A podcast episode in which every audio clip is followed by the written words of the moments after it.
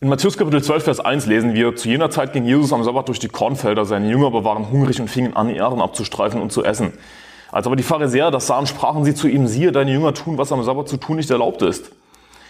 Und viele Christen denken sich jetzt wahrscheinlich, naja, das war eben ein Gebot aus dem Alten Testament, dass man am Sabbat keine Ehren abstreifen durfte. Aber jetzt ist Jesus gekommen und hat alles aufgelockert. Und das ist halt jetzt alles nicht mehr so wichtig mit all diesen Gesetzen und so. Und dann heißt es ja auch in Vers 8, dass der Sohn des Menschen Herr ist, auch über den Sabbat.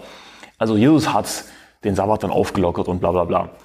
Aber Moment mal, haben wir nicht schon in den Kapiteln davor gelesen, in Matthäus Kapitel 5, ihr sollt nicht meinen, dass ich gekommen sei, um das Gesetz oder die Propheten aufzulösen. Ich bin nicht gekommen, um aufzulesen, sondern um zu erfüllen. Denn wahrlich, ich sage euch, bis Hin und Erde vergangen sind, wird nicht ein Buchstabe, noch ein einziges Strichlein vom Gesetz vergehen, bis alles geschehen ist. Also nein, Jesus hat hier nicht einfach irgendwie den Sabbat aufgelockert oder so, sondern das, was die Pharisäer hier sagen, ist etwas, was sie sich selbst ausgedacht haben. Zeigen wir den Vers, wo im Alten Testament steht, dass man am Sabbat nichts essen darf, dass man auch nicht mehr irgendwie Ehren abstreifen darf, um sie zu essen. Zeigen wir diesen Vers, wo das steht, aber ich kann dir das Gegenteil beweisen, dass das, was die Jünger hier getan haben, zu 100% im Einklang war mit dem Alten Testament. Und hier ist das Ding, versteh mich nicht falsch. Im Neuen Testament halten wir nicht mehr den Sabbat, auf keinen Fall. Du musst verstehen, dass das, was sich hier in Matthäus Kapitel 12 abspielt, noch im Alten Testament war. Ja, wir sagen zwar, okay, Matthäus Evangelium, das Neues Testament, aber genau genommen, wann beginnt das Alte, wann beginnt das Neue Testament? Die Bibel sagt in Hebräer Kapitel 9, Vers 16 und 17, dass ein Testament auf den Todesfall hin in Kraft tritt, weil es keine Gültigkeit hat, solange derjenige lebt, der das Testament gemacht hat. Also als Jesus noch lebte, war das Neue Testament noch nicht eingetreten. Wann tritt das Neue Testament ein mit Jesu Tod? Das hier war noch vor Jesu Tod, also das war noch im Alten Testament. Da haben sie natürlich noch den Sabbat gehalten als Ruhetag, an dem eben keine Arbeit verrichtet werden durfte. Das ist, worum es geht. Am, am Sabbat durfte keine Arbeit verrichtet werden. Aber jetzt streng dein Hirn an. Ist das Arbeit, wenn man einfach durch Kornfelder geht und im Vorbeigehen einfach paar Ehren abstreift, um einfach was zu essen zu haben? Ist das Arbeit? Das ist Schwachsinn. Aber das sind eben die Pharisäer. Sie haben Gottes Gesetzen ihre eigenen Gesetze hinzugefügt. Sie waren tatsächlich gesetzlich.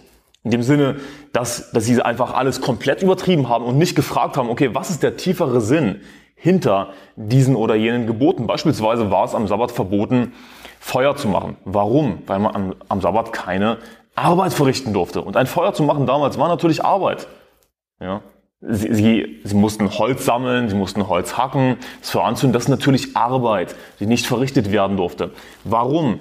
Der Sabbat deutet auf Errettung aus gnadischen Glauben hin. Der Sabbat hat einen rein symbolischen Charakter.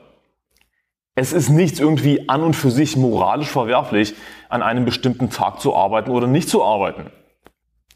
Sondern der Sabbat hat einen symbolischen Charakter, denn der Sabbat bezieht sich auf die Ruhe des Herrn. Und die Bibel sagt, dass, dass wir durch den Glauben in die Ruhe des Herrn einziehen. Du kannst es nachlesen in Hebräer Kapitel 4. Der Sabbat ist die Ruhe des Herrn. Und wir ruhen von unseren Werken, wenn wir in den Himmel kommen wollen. Darum geht es beim Sabbat. Der Sabbat hat einen Symbolcharakter.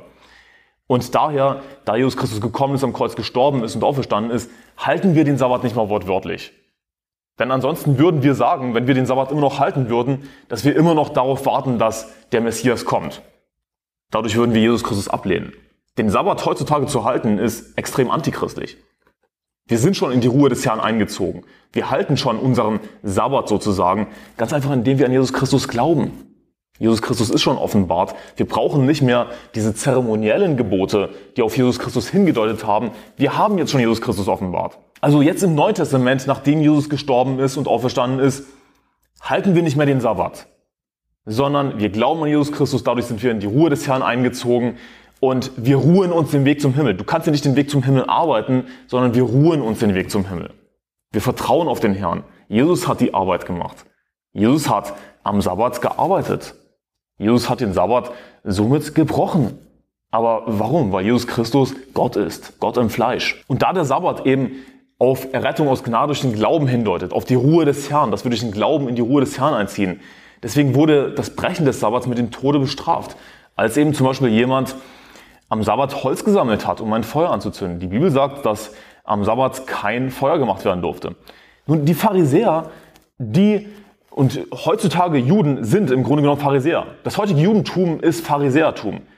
Was machen sie daraus? Oh, am Sabbat darf man nicht Licht anmachen, elektrisches Licht, denn dadurch würde man ja ein Feuer anzünden. Denn in der Glühbirne, da, da glüht ja der Draht und dann würdest du ein Feuer anzünden am Sabbat. Das ist Pharisäertum, das ist, das ist völlig ballerballer. Sie verstehen nicht, worum es eigentlich geht. Sie sehen den Wald vor lauter Bäumen nicht. Sie sehen nicht, dass das ganze Gesetz auf Jesus Christus hindeutet. Sie wollen all diese Gebote halten, ihre selbstgemachten Gebote. Das sind, nirgendwo in der Bibel steht, dass man nicht irgendwie Licht anmachen darf am Sabbat. Sondern, was ist der tiefere Sinn dahinter, wenn die Bibel sagt, dass am Sabbat kein Feuer gemacht werden durfte? Nun, sie, sie mussten damals natürlich Holz hacken, das Feuer mühsam anzünden das war natürlich tatsächliche Arbeit, die nicht verrichtet werden durfte. Und das wurde dann eben mit dem Tode bestraft. Warum? Denn wenn du nicht an den Herrn Jesus Christus glaubst, wenn du nicht in die Ruhe des Herrn einziehst, dann fährst du zur Hölle. Deswegen wurde das Brechen des Sabbats mit dem Tode bestraft. Die Pharisäer, was machen sie? Sie fügen ihre eigenen Gebote hinzu. Oh, deine Jünger tun, was am Sabbat zu tun nicht erlaubt ist. Wo steht das in der Bibel, dass man am Sabbat nichts essen darf? Das ist im Grunde genommen, worauf, worauf es hier hinausläuft. Haben die Jünger gearbeitet? Lies den Vers. Zu jener Zeit ging Jesus am Sabbat durch die Kornfelder. Seine Jünger aber waren hungrig und fingen an, Ehren abzustreifen und zu essen. Oh, sie haben gearbeitet. Moment mal. Wenn du einfach durch ein Kornfeld gehst und im Vorbeigehen Ehren abstreifst, um sie zu essen, das ist keine Arbeit. Das, was ist daran anstrengend? Was ist daran Arbeit? Wie könntest du dir dadurch irgendwas verdienen? Das ist keine Arbeit. Sie haben einfach was gegessen. Und Pharisäer, sprich somit auch heutige Juden, das heutige Judentum ist Pharisäertum. Sie fügen ihre eigenen Gebote hinzu. Siehst du, hier ist der Unterschied.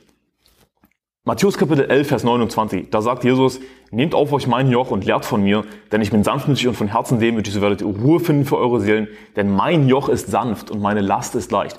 Gottes Gebote sind nicht schwer. Gottes Gebote sind leicht. Ja, wir sollen ein Joch auf uns nehmen. Aber das sind Gebote, die Sinn machen für uns als Menschen.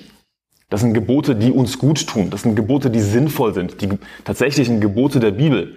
Aber was machen die Pharisäer? Die Bibel sagt, dass sie schwere und kaum erträgliche Bürden binden und sie den Menschen auf die Schultern legen. Sie aber wollen sie nicht mit einem Finger anrühren. Alle ihre Werke tun sie aber, um von den Leuten gesehen zu werden. Sie machen nämlich ihre Gebetsriemen breit und die Säume an ihren Gewändern groß und sie lieben die Begrüßung auf den Märkten und so weiter. Die Pharisäer, sie haben all diese, diese Bürden, diese zusätzlichen Bürden, dieses zusätzliche Joch den Leuten auf die Schultern gelegt, während sie diese Bürden gar nicht mit einem Finger antasten wollten. Also haben sie hier wirklich, haben sie sich hier wirklich auf das Alte Testament bezogen, als sie das gesagt haben? Deine Jünger tun, was am Sabbat zu tun nicht erlaubt ist? Nein. Sie haben zusätzliche Bürden ihnen auf die Schultern gelegt. Das, woran Juden glauben, ist der Talmud, nicht das Alte Testament. Und dann heißt es natürlich, ja, der Talmud ist eine Interpretation des Alten Testaments, bla bla bla. Dann lass mich dir die Frage stellen, warum bringen dann Juden heutzutage keine Tieropfer dar? Sie glauben nicht an das Alte Testament. Sie glauben an ihren Talmud. Und klar, hier und da beziehen sie sich auf das Alte Testament, aber sie, sie ziehen das Alte Testament ins Lächerliche. Sie sind nicht gerettet, sie können die Bibel nicht verstehen. Sie sehen den Wald vor lauter Bäumen nicht.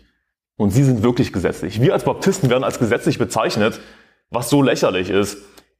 Juden, ja, das sind die, die wirklich Gesetzlichen, die einfach alle jedes Gebot ins Lächerliche ziehen, Lächerliches daraus machen und du, du darfst noch nicht mal irgendwie einen Lichtschalter anmachen am Sabbat. Da würdest du ja ein Feuer anzünden. Das ist behindert. Sie, sie, sie verstehen nicht den tieferen Sinn dahinter. Sie verstehen nicht, dass sie in die Ruhe des Herrn einziehen müssen durch den Glauben an den Herrn Jesus Christus. Licht anzumachen am Sabbat, das, das ist keine Arbeit. Natürlich, damals ein Feuer anzuzünden, ja, Holz zu haken, das Feuer anzuzünden, ja, das war tatsächlich Arbeit. Aber das war eine andere Zeit. Wir machen das heutzutage nicht mehr im Normalfall, nicht wahr? Also du musst den tieferen Sinn sehen. Wenn wir als Baptisten sagen, hey, kein Alkohol trinken und so weiter, das ist nicht gesetzlich. Das sind tatsächliche, offensichtliche Gebote, was die Bibel lehrt.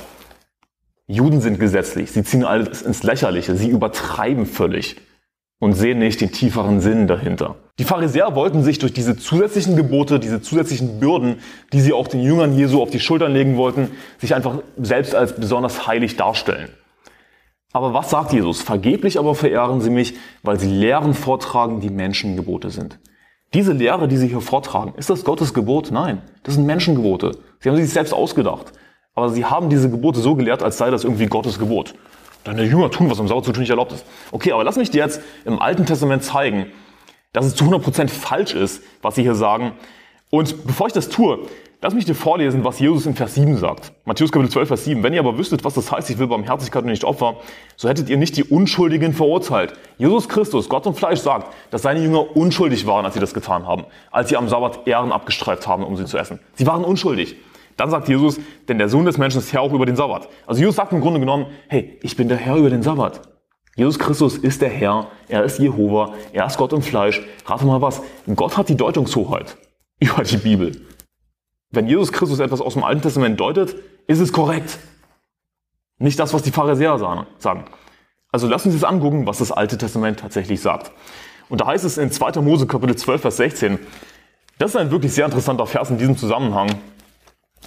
2. Mose Kapitel 12, Vers 16, da heißt es nämlich, und ihr sollt am ersten Tag eine heilige Versammlung halten, ebenso am siebten Tag eine heilige Versammlung. Keine Arbeit soll an diesen Tagen, sollt ihr an diesen Tagen tun, nur was jeder zur Speise nötig hat. Das allein darf von euch zubereitet werden. Und hier geht es im Kontext um das Passafest. Aber es gibt mehr Sabbate, sprich Ruhetage, als nur den Sabbat, den siebten Tag der Woche. Es gab eben noch die zusätzlichen Feiertage, die im Grunde genommen auch Sabbate waren, an denen eben keine Werks kein, keine Arbeit verrichtet werden durfte. Aber was sagt die Bibel hier? Keine Arbeit sollt ihr an diesen Tagen tun, nur was jeder zur Speise nötig hat, das allein davon euch zubereitet werden. Also die Bibel ist eindeutig, dass Gott nicht gefordert hat, dass am Sabbat irgendwie gefastet werden sollte. Niemand war dazu verpflichtet, am Sabbat zu fasten. Die Bibel sagt ja eindeutig, dass von euch zubereitet werden darf, das, was jeder zur Speise nötig hat. Also natürlich, wenn jemand hungrig war, dann durfte er was essen. Nun, er hätte auch sich entscheiden können zu fasten. Ich meine, Gott gefällt es zu fasten aus den richtigen Motiven. Wenn man das tun möchte, kann man das tun, aber das hat Gott nicht gefordert am Sabbat. Also als die Jünger Ehren abgestreift haben, um sie zu essen, weil sie hungrig waren, haben sie nicht gesündigt. Sie haben eben das gegessen, was sie zur Speise nötig hatten. Sie waren hungrig. Das, das waren einfache Leute, die nicht viel zu essen hatten. Sie haben ihre weltliche Arbeit verlassen. Sie haben ihre Netze verlassen. Sie waren Fischer zum Großteil, haben ihre Netze verlassen, sind Jesus nachgefolgt, hatten keine weltliche Arbeit mehr. Sie haben gepredigt, gepredigt, gepredigt und waren darauf angewiesen, dass andere Leute sie unterstützt haben in ihrem Dienst mit Jesus Christus. Sie waren natürlich hier und da ganz einfach hungrig. Dann haben sie am Sabbat eben Ehren abgestreift, um was zu essen zu haben. Gott hat nicht gefordert, dass am Sabbat gefastet wird. Also, eindeutiger Vers hier, wo wir lesen, nur was jeder zur Speise nötig hat, das allein darf von euch zubereitet werden. Sie haben nicht gesündigt. Wenn ihr aber wüsstet, was das heißt, will Barmherzigkeit nicht Opfer, so hättet ihr nicht die Unschuldigen verurteilt. Anderer Vers, außerdem lesen wir in 3. Mose Kapitel 23, Vers 22, da heißt es, wenn ihr aber die Ernte eures Landes einbringt, so sollst du dein Feld nicht bis an den Rand abernten und keine Nachlese deiner Ernte halten, sondern es dem Armen und dem Fremdling überlassen. Ich bin der Herr, euer Gott. Also Gott hat geboten, dass das Feld bei der Ernte nicht komplett abgeerntet werden sollte. Es sollte ein Rand gelassen werden und es sollte keine Nachlese gehalten werden. Denn etwas wäre natürlich übrig geblieben bei der Ernte. Es wären ein paar Ähren übrig geblieben, aber die sollten eben nicht geerntet werden. Es sollte keine Nachlese stattfinden. Warum? Damit eben der Arme und der Fremdling etwas zu essen hat. Und Jesu Jünger, das, das waren keine reichen Leute, das waren einfache Leute, das waren eben zum Teil Fischer, wie gesagt. Sie haben ihre Netze verlassen, sind Jesus nachgefolgt, sie haben hart gearbeitet, Tag für Tag, das Evangelium gepredigt, das Evangelium gepredigt und gepredigt. Sie waren hungrig, das waren ärmere Leute. Und was sagt die Bibel hier? Dass eben keine Nachlese gehalten werden sollte, damit solche Leute wie die Jünger Jesu etwas zu essen hatten. Und jetzt aber interessant zu sehen, in welchem Kontext dieser Vers steht. 3. Mose 23, Vers 22. In dem Vers davor heißt es nämlich, und ihr sollt an eben diesem Tag ausrufen lassen, eine heilige Versammlung soll es euch sein und keine Werktagsarbeit sollt ihr verrichten. Also es geht hier um einen Sabbat, um einen Ruhetag, um einen Feiertag. Konkret geht es hier im Kontext um das Fest der Wochen, das Pfingstfest. Und äh, dann heißt es hier weiter, das ist eine ewig gültige Ordnung in allen euren Wohnorten für eure künftigen Geschlechter. Dann auch im Vers danach, in Vers 23 heißt es, und der Herr redete zu Mose und sprach, rede zu den Kindern Israels und sprich im siebten Monat, am ersten Tag des Monats soll ein, soll ein Ruhetag für euch sein. Ein Gedenken unter, unter Hörnerschall, eine heilige Versammlung. Ihr sollt keine Werktagsarbeit verrichten, sondern dem Herrn ein Feueropfer darbringen. Also zwischen diesen Versen, wo es um Feiertage und Ruhetage geht, an denen keine Werktagsarbeit verrichtet werden sollte, sprich um Sabbate geht es in diesen Versen, mitten in diesen Versen gibt es auf einmal dieses Gebot, dass keine Nachlese gehalten werden sollte, damit der Arme oder Fremdling etwas zu essen hat. Und ich glaube nicht, dass es ein Zufall ist. Also wenn wir diese Verse im Kontext lesen, was stellen wir fest? Dass es natürlich erlaubt war, am Sabbat etwas zu essen, dass es erlaubt war, am Sabbat Nachlese zu halten. Für Arme und Fremdlinge, für Waisen, damit, wir, damit sie etwas zu essen haben. Gott hat nicht gefordert, dass am Sabbat nichts gegessen werden darf. Denn hier ist das Ding, Nachlese zu halten, das, das ist keine Arbeit. Denn wir können das, ich könnte euch auch andere Verse zeigen, wir können das nachlesen in der Bibel, dass bei der Nachlese, dass sie kein, kein Werkzeug nehmen sollten. Sie sollten nicht irgendwie Säcke voll sammeln, so ungefähr. Ich versuche das nur ungefähr zusammenzufassen, sondern nur so viel sie quasi mit ihren Händen mitnehmen konnten. Also das war keine Arbeit, die sie da verrichtet haben, sondern sie haben einfach nur eben Ehren abgestreift, damit sie ein bisschen was zu essen hatten.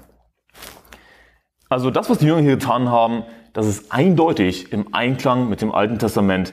Aber dann kommen eben die Pharisäer, sie fügen ihre eigenen Gesetze hinzu, ihr Pharisäertum, ihren Talmud, ihre damals mündliche Überlieferung von selbst erfundenen Gesetzen. Und da sagt Jesus, vergeblich aber verehren sie mich, weil sie Lehren vortragen, die Menschengebote sind. Die Pharisäer wären wahrscheinlich so weit gegangen zu sagen, hey, auch wenn sie verhungern, lasst sie verhungern am Sabbat. Dann sollen sie eben nichts zu essen haben. Aber wo steht das in der Bibel? Ich habe euch das Gegenteil bewiesen, nicht wahr? Ich habe dir das Gegenteil aus der Bibel gezeigt. Wahrscheinlich wären die Pharisäer sogar so weit gegangen.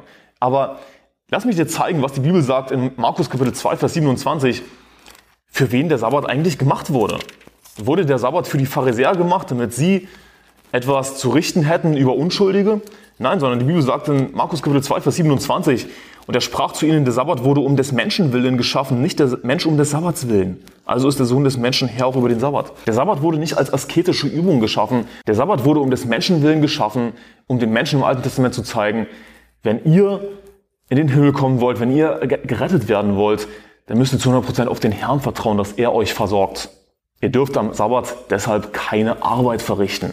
Dann heißt es weiter in Matthäus Kapitel 12, Vers 5, oder habt ihr nicht im Gesetz gelesen, dass am Sabbat die Priester im Tempel den Sabbat entweihen und doch ohne Schuld sind? Also Jesus treibt das hier auf die Spitze und sagt im Grunde genommen, er, versucht den Pharisäern ihre Heuchelei aufzuzeigen und sagt im Grunde genommen, hey, wenn, wenn ihr meine Jünger beschuldigt, den Sabbat zu brechen, warum beschuldigt ihr nicht die Priester im Tempel, dass sie den Sabbat entweihen, dadurch, dass sie eben ihre Arbeit als Priester verrichten? Aber der Sabbat hatte eben Symbolcharakter. Und die, die Pharisäer, die Juden auch heutzutage, sie sehen den Wald vor lauter Bäumen nicht und wollen sich einfach nur krampfhaft an irgendwelche Gebote halten und verstehen nicht den tieferen Sinn dahinter. Und er ging von dort weiter und kam in ihre Synagoge und siehe, da war ein Mensch, der hatte eine verdorrte Hand. Und sie fragten ihn und sprachen, darf man am Sabbat heilen, damit sie ihn verklagen könnten? Also es war natürlich keine ernst gemeinte Frage.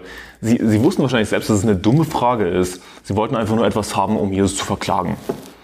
Er aber sprach zu ihnen, welcher Mensch ist unter euch, der ein, der ein Schaf hat und wenn es am Sabbat in eine Grube fällt, es nicht ergreift und herauszieht? Wie viel mehr ist nun ein Mensch wert als ein Schaf? Darum darf man am Sabbat wohl Gutes tun. Die Pharisäer, sie waren natürlich geldgierig, sie waren gierig nach Ruhm, nach Anerkennung und Jesus sagt im Grunde genommen, hey, ihr würdet euch um euer Schaf kümmern, ihr würdet es rausziehen, weil ein Schaf natürlich was wert ist. Sie waren geldgierig aber einem Menschen hätten sie wahrscheinlich nicht geholfen, denn dann hätten sie ja den Sabbat gebrochen, wenn sie einem, einem Menschen geholfen hätten. Aber wie viel mehr ist nun ein Mensch wert als ein Schaf? Sie wären wahrscheinlich so weit gegangen, jemandem, der gerade im Sterben liegt, nicht zu helfen, weil gerade Sabbat ist. Aber der Sabbat wurde um des Menschen willen geschaffen. Dann heißt es weiter in Matthäus Kapitel 12, Vers 14, da gingen die Pharisäer hinaus und hielten Rat gegen ihn, wie sie ihn umbringen könnten. Jesus aber zog sich von dort zurück, als er es bemerkte, und es folgte ihm eine große Menge nach und er halte sie alle. Was für ein unfassbarer Vers, was für ein unfassbarer Gegensatz. Was haben wir in Vers 13 gelesen? Dass Jesus diesen Menschen geheilt hat. Der, der Mensch streckte seine Hand aus und sie wurde gesund wie die andere.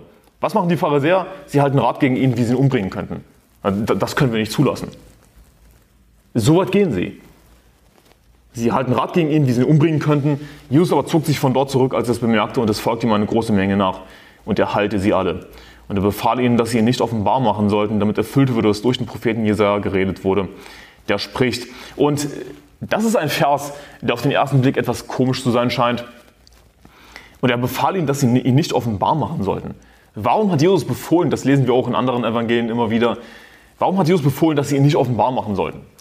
Nun, Jesus wollte verhindern, dass sich einfach eine Riesenmenge sammelt und sich alle hinzudrängen. Das wollte Jesus tatsächlich verhindern, weil es effektiver ist, mit Personen einzeln in Ruhe zu sprechen.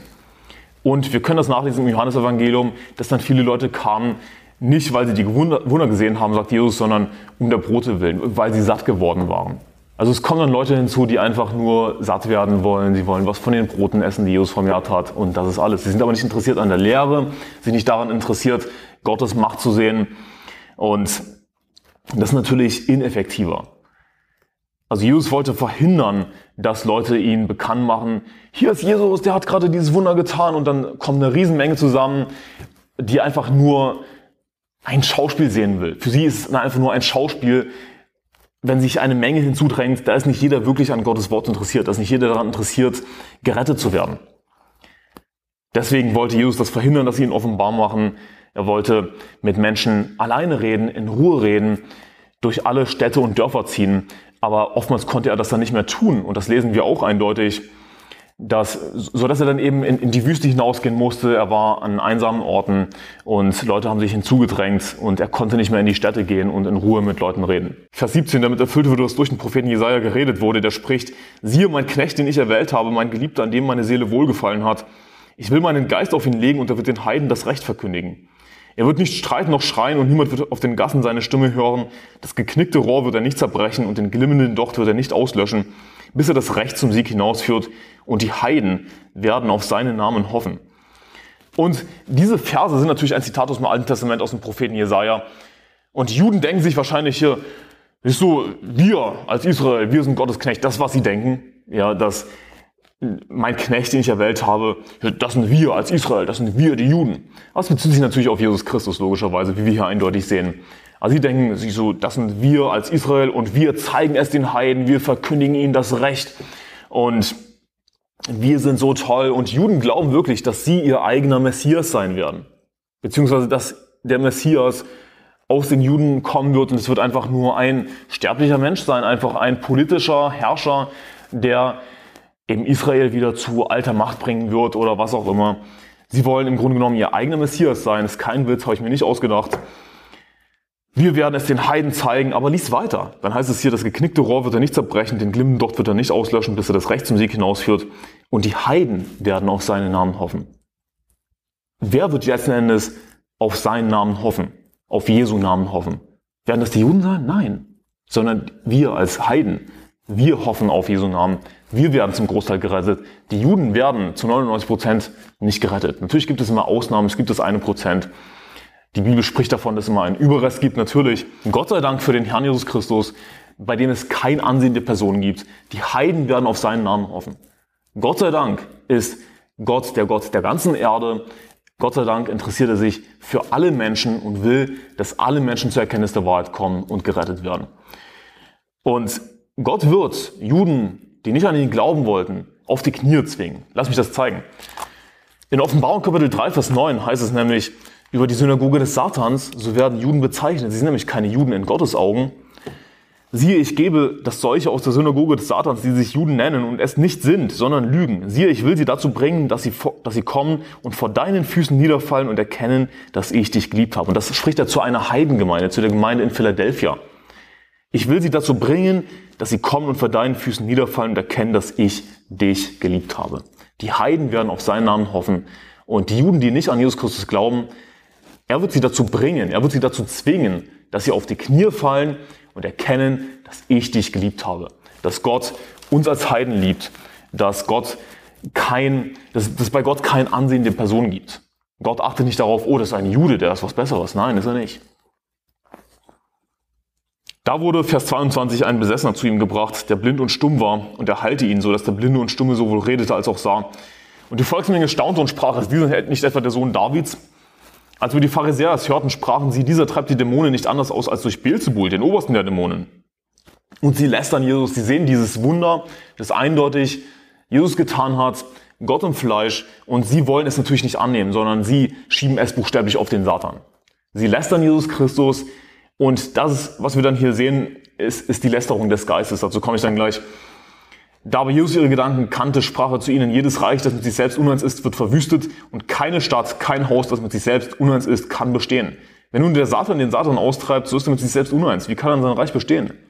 Das ist, ist natürlich ein, ein dummer Vorwurf von den Pharisäern, zu sagen, ja, er treibt die Dämonen nicht anders aus als durch Beelzebul, den obersten der Dämonen. So als würde der Satan den Satan austreiben.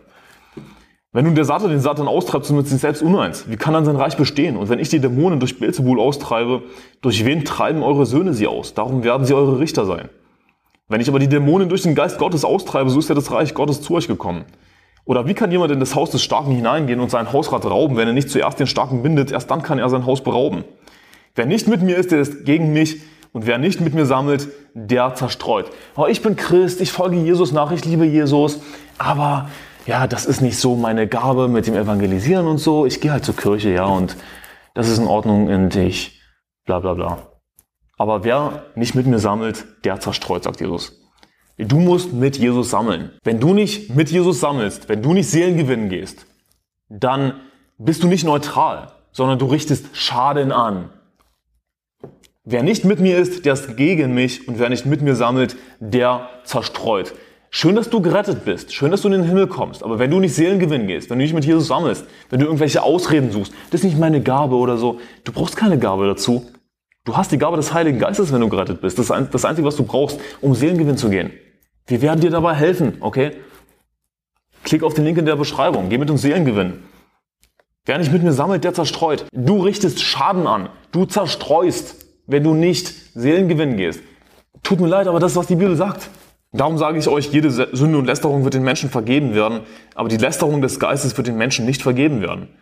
Und wer ein Wort redet gegen den Sohn des Menschen, dem wird vergeben werden. Wer aber gegen den Heiligen Geist redet, dem wird nicht vergeben werden. Weder in dieser Weltzeit noch in der zukünftigen. Es gibt immer eine Chance. Gott ist der, der Gott der Millionen Möglichkeiten, der Millionen Chancen. Es gibt immer eine Chance umzukehren. Nein, gibt es nicht. Es gibt Leute, die können nicht mehr umkehren. Es gibt Leute, die können nicht mehr gerettet werden. Es gibt Leute, für die es ein für alle Mal jetzt schon zu spät ist, weil sie zum Beispiel den Heiligen Geist gelästert haben. Das ist die Sünde, die nicht vergeben werden kann. Und jetzt stellen sich Leute natürlich die Frage, okay, was ist, würde ein Christ das tun? Aber hier ist die Antwort. Ein Christ würde das nicht tun. Denn wenn du einmal gerettet bist, dann bist du mit dem Heiligen Geist versiegelt auf den Tag der Erlösung. Der Heilige Geist wird dich nicht verlassen. Du bist gerettet, du hast ewiges Leben, du kannst es nicht verlieren, egal was du tust. Du kannst den Heiligen Geist nicht lästern als Christ. Was haben die Pharisäer gesagt? Sie haben gesagt, dieser treibt die Dämonen nicht anders aus als durch Beelzebul, den Obersten der Dämonen. Und wir lesen in Markus Kapitel 3 in Vers 30, die Erklärung, was konkret diese Lästerung des Geistes war. Da heißt es nämlich in Vers 30, denn sie sagten, er hat einen unreinen Geist. Also was die Begründung? Ja, wodurch haben sie den Geist gelästert? Was war diese Lästerung des Geistes? Dass sie eben gesagt haben, dass sie Jesus bezichtigt haben, dass er einen unreinen Geist hat, dass er vom Satan ist, dass er einen Dämon hat und durch, durch den Beelzebul, den Obersten der Dämonen, die Dämonen austreibt. Das war die konkrete Lästerung. Dass sie eben eindeutig erkannt haben, das ist Jesus Christus, das ist der Sohn Gottes. Ein, ein Mensch könnte das nicht tun, ein normaler Mensch. Das ist Gott im Fleisch. Sie haben das erkannt. Aber sie haben es auf den Satan geschoben. Sie haben gelästert. Sie haben in Erkenntnis der Wahrheit, sie haben Gott erkannt. Sie haben ihn abgelehnt und wollten nicht an ihn glauben. Sie haben eindeutig Gott erkannt, haben ihn abgelehnt. Was lesen wir in Römer Kapitel 1, Vers 28? Gleich wie sie es nicht für gut fanden, Gott in Erkenntnis zu haben, hat Gott sie dahin gegeben, einen verworfenen Sinn zu tun, was sich nicht geziemt. Die Lästerung des Geistes ist im Grunde genommen Verwerfungslehre. Wenn jemand erkennt, das ist Gott, eben beispielsweise hier, wie wir lesen in Matthäus Kapitel 12, durch die Wunder Jesu, das ist Gott.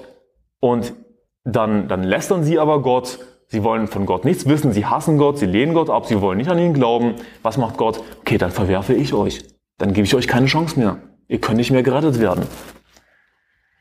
Wer ein Wort redet gegen den Sohn des Menschen, dem wird vergeben werden. Wer aber gegen den Heiligen Geist redet, dem wird nicht vergeben werden, weder in dieser Weltzeit noch in der zukünftigen.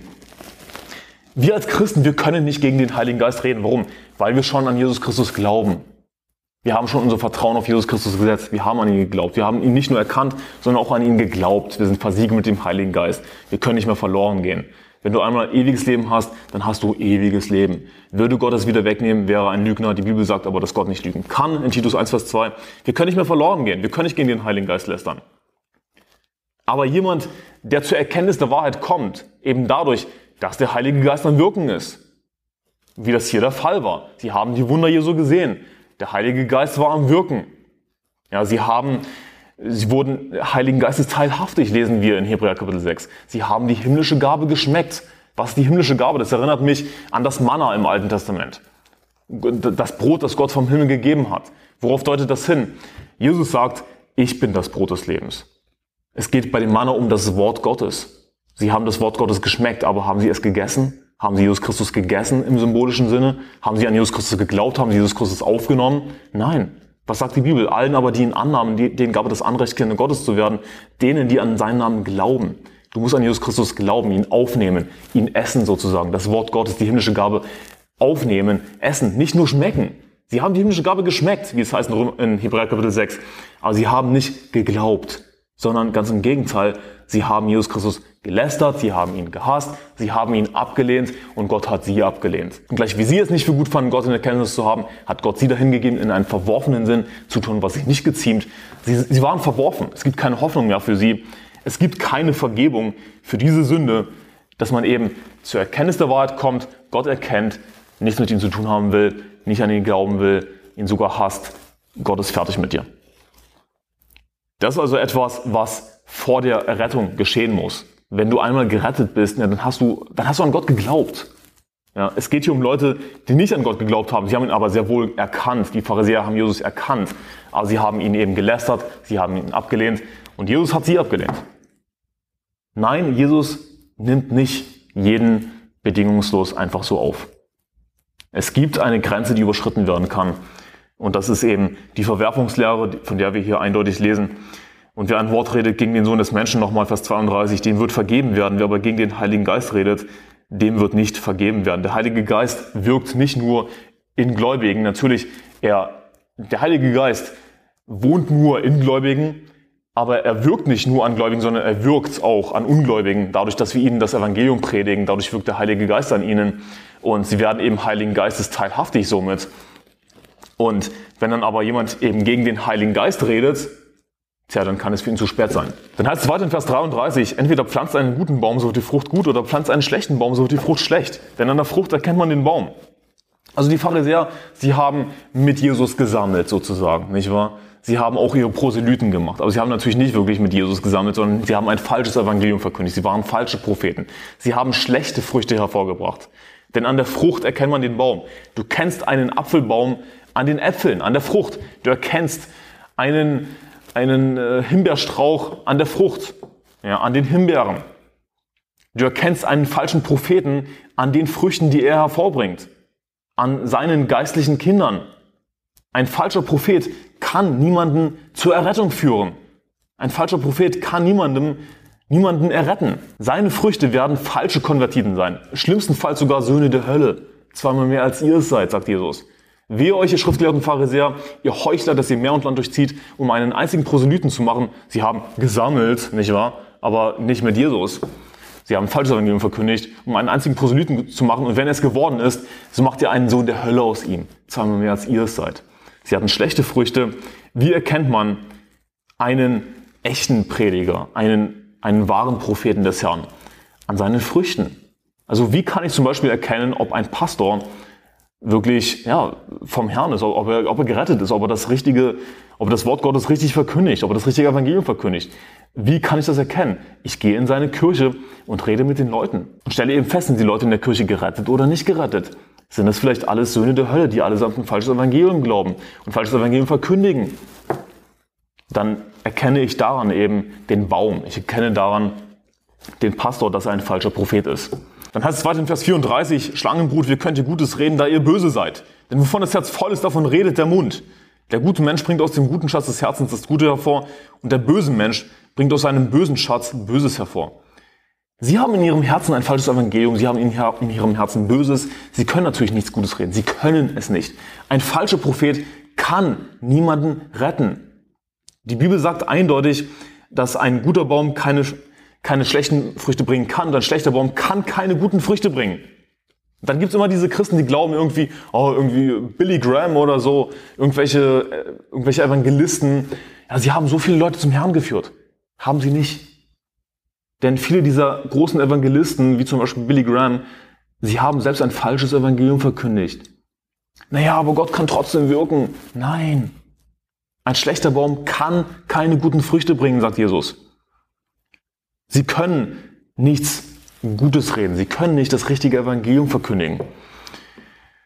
Ich sage euch aber, dass die Menschen am Tag des Gerichts Rechenschaft geben müssen von jedem unnützen Wort, das sie geredet haben, denn nach deinen Worten wirst du gerechtfertigt und nach deinen Worten wirst du verurteilt werden. Ein Prinzip, das wir aus diesen Versen lernen können, ist, dass das, was aus dem Mund eines Menschen herauskommt, einen Einblick in sein Herz gibt. Denn wovon das Herz voll ist, davon redet der Mund. Und dann in Vers 37, nach deinen Worten wirst du gerechtfertigt, nach deinen Worten wirst du verurteilt werden. Wenn wir also be beurteilen wollen, ob jemand gerettet ist, dann schauen wir nicht auf seine Werke. Denn rate mal aus, die Werke haben nichts mit der Rettung zu tun. Wir könnten, wenn er selbst etwas verkündigt, auf seine Früchte schauen. Genau, auf andere Menschen, die er angeblich zum Herrn geführt hat. Hat er sie tatsächlich zum Herrn geführt? Sind sie tatsächlich gerettet? Oder sind das alles falsche Konvertiten? Sind das alles vielleicht sogar Söhne der Hölle? Ja, die schon verworfen sind, für die es keine, leider keine Hoffnung mehr gibt. Daran können wir eben den Baum erkennen. Aber wenn wir einfach mit, das betrifft natürlich Leute wie die Pharisäer, die, die, tatsächlich Gottes Wort verkündigt haben, das betrifft nicht jeden angeblichen Christen. Wenn wir mit dem durchschnittlichen Menschen reden beim Seelengewinn, der sich als Christ bezeichnet und herausfinden wollen, ist derjenige gerettet oder ist er nicht gerettet, dann kommt es auf seine Worte an. Denn wovon das Herz voll ist, davon redet der Mund. Glaubt an Jesus Christus? Glaubt er das richtige Evangelium? Glaubt er einmal gerettet, immer gerettet? Wir können das feststellen, indem wir eben darauf achten, was derjenige sagt. Denn wovon das Herz voll ist, davon redet der Mund. Nach deinen Worten wirst du gerechtfertigt und nach deinen Worten wirst du verurteilt werden. Und natürlich gibt es immer irgendwie ein bisschen Zweifel. Ja, natürlich könnte man sagen, ja, wir können nicht wirklich in das Herz eines, eines Menschen gucken. Und ich verstehe, was damit gemeint ist und es ist was Wahres dran, aber es ist nicht zu 100% korrekt. Wir können eben doch ein bisschen in das Herz eines Menschen gucken. Denn wovon das Herz voll ist, davon redet der Mund, nicht wahr? Ich meine, würde ein Atheist mir wirklich sagen, dass er an Jesus glaubt? Natürlich nicht. Äh, kein Atheist würde das behaupten. Sondern er würde eben sagen, ich bin Atheist. Ich glaube nicht daran. Würde vielleicht sogar die Bibel lästern, wie das leider einige tun. Warum? Denn wovon das Herz voll ist, davon redet der Mund. Dagegen, wenn jemand das richtige Evangelium glaubt, würde er es mir natürlich sagen. Warum würde er es mir nicht sagen? Vers 38, da antworteten etliche der Schriftgelehrten und Pharisäer und sprachen, Meister, wir wollen von dir ein Zeichen sehen. Er aber erwiderte und sprach zu ihnen, ein böses und ehebrecherisches Geschlecht begehrt ein Zeichen, aber es würde ihm kein Zeichen gegeben werden, als nur das Zeichen des Propheten Jona. Ja, wenn sie nur ein Zeichen sehen würden, dann, dann würden sie gerettet werden. Aber nein, was sagt Jesus? Jesus sagt einfach nur, ein böses und ehebrecherisches Geschlecht begehrt ein Zeichen, aber es würde ihm kein Zeichen gegeben werden. Das, was Jesus sagt. Aber Apologeten heutzutage, ja, ja, wenn sie nur ein Zeichen sehen würden. Quatsch. Es wird ihm kein Zeichen gegeben werden, als nur das Zeichen des Propheten Jona. Und was ist das Zeichen des Propheten Jona? Vers 40, denn gleich wie Jona drei Tage und drei Nächte im Bauch des Riesenfisches war, so wird der Sohn des Menschen drei Tage und drei Nächte im Schoß der Erde sein. Das Zeichen des Propheten Jona ist im Grunde genommen, könnte man runterbrechen, das Evangelium. Dass Jesus Christus drei, drei Tage und drei Nächte im Herzen der Erde war. Sprich, er war in der Hölle. Jesus Christus ist gestorben, wurde begraben, er ist zur Hölle gefahren, drei Tage und drei Nächte, ist auferstanden am dritten Tag. Das ist das einzige Zeichen, was sie bekommen. Hier, das ist euer Zeichen, das Evangelium, glaubt daran. Ihr wollt nicht daran glauben, okay, ihr bekommt kein weiteres Zeichen. Dann fahrt ihr zur Hölle. Sie haben sowieso schon erkannt, dass Jesus Christus der Sohn Gottes ist. Sie wussten das sowieso schon. Sie haben den Geist gelästert. Wenn aber der unreine Geist von den Menschen ausgefahren ist, so durchzieht er wasserlose Städten und sucht Ruhe und findet sie nicht. Dann spricht er, ich will in mein Haus zurückkehren, aus dem ich gegangen bin. Und wenn er kommt, findet er es leer, gesäubert und geschmückt. Dann geht er hin und nimmt sieben andere Geister mit sich, die bösartiger sind als er und sie ziehen ein und wohnen dort. Und es wird zuletzt mit diesen Menschen schlimmer als zuerst. So wird es auch sein mit diesem bösen Geschlecht. Also es geht hier um jemanden, der von Dämonen befreit wurde, der aber nicht gerettet wurde. Der nicht an das Evangelium geglaubt hat. Es geht hier um jemanden, wieder wie viele der Pharisäer, die die Wahrheit erkannt haben, die Heiligen Geistes teilhaftig wurden, sie haben die himmlische Gabe geschmeckt. Dämonen haben sie sogar verlassen vielleicht. Aber was machen die Dämonen? Sie werden zurückkehren. Wenn derjenige nicht gerettet wird, dieser Mensch, um den es geht, dann werden die Dämonen zurückkehren und es wird zuletzt mit diesem Menschen schlimmer als zuerst wird es auch sein mit diesem bösen Geschlecht. Und ein perfekter Vers dazu, den ich dir schon im vorherigen Kapitel gezeigt habe als Parallelvers, 2. Petrus Kapitel 2, Vers 20. Da finden wir eine sehr ähnliche Formulierung, und zwar heißt es da in 2. Petrus Kapitel 2, Vers 20, denn wenn sie durch die Erkenntnis des Herrn und Retters Jesus Christus den Befleckungen der Welt entflohen sind, also die Pharisäer, diese falschen Propheten, sie haben Jesus Christus erkannt, nicht wahr? wenn sie durch die Erkenntnis des Herrn und Retters Jesus Christus den Befleckungen der Welt entflohen sind, aber wieder darin verstrickt und überwunden werden, so ist der letzte Zustand für sie schlimmer als der erste. Denn es wäre für sie besser, dass sie den Weg der Gerechtigkeit nie erkannt hätten, als dass sie, nachdem sie ihn erkannt haben, wieder umkehren, hinweg von dem ihnen überlieferten heiligen Gebot. Doch es ist ihnen ergangen nach dem wahren Sprichwort, der Hund kehrt wieder zu um zu dem, was er erbrochen hat, und die gewaschene Sau zum Wälzen im Schlamm. Diese Leute sind verworfen, das ist die Verwerfungslehre hier, um die es wieder geht. Sie haben Jesus Christus erkannt, sie haben Gott erkannt, sie hatten die Chance, gerettet zu werden, aber sie wollten nicht gerettet werden. Und doch wollt ihr nicht zu mir kommen, um das Leben zu empfangen. Johannes Kapitel 5, Vers 40. Und sie, war, sie waren kurz davor, gerettet zu werden. Aber der letzte Zustand wird für sie schlimmer sein als der erste. Die Dämonen werden zurückkommen und sie werden es schlimmer mit ihnen treiben als vorher. Sie ziehen ein und wohnen dort und es wird zuletzt mit diesen Menschen schlimmer als zuerst. So wird es auch sein mit diesem bösen Geschlecht. Das ist das, was wir beobachten können, wenn jemand nicht an das Evangelium glaubt, das Evangelium ablehnt und verworfen wird. Dieser Mensch wird einfach nur schlimmer und schlimmer.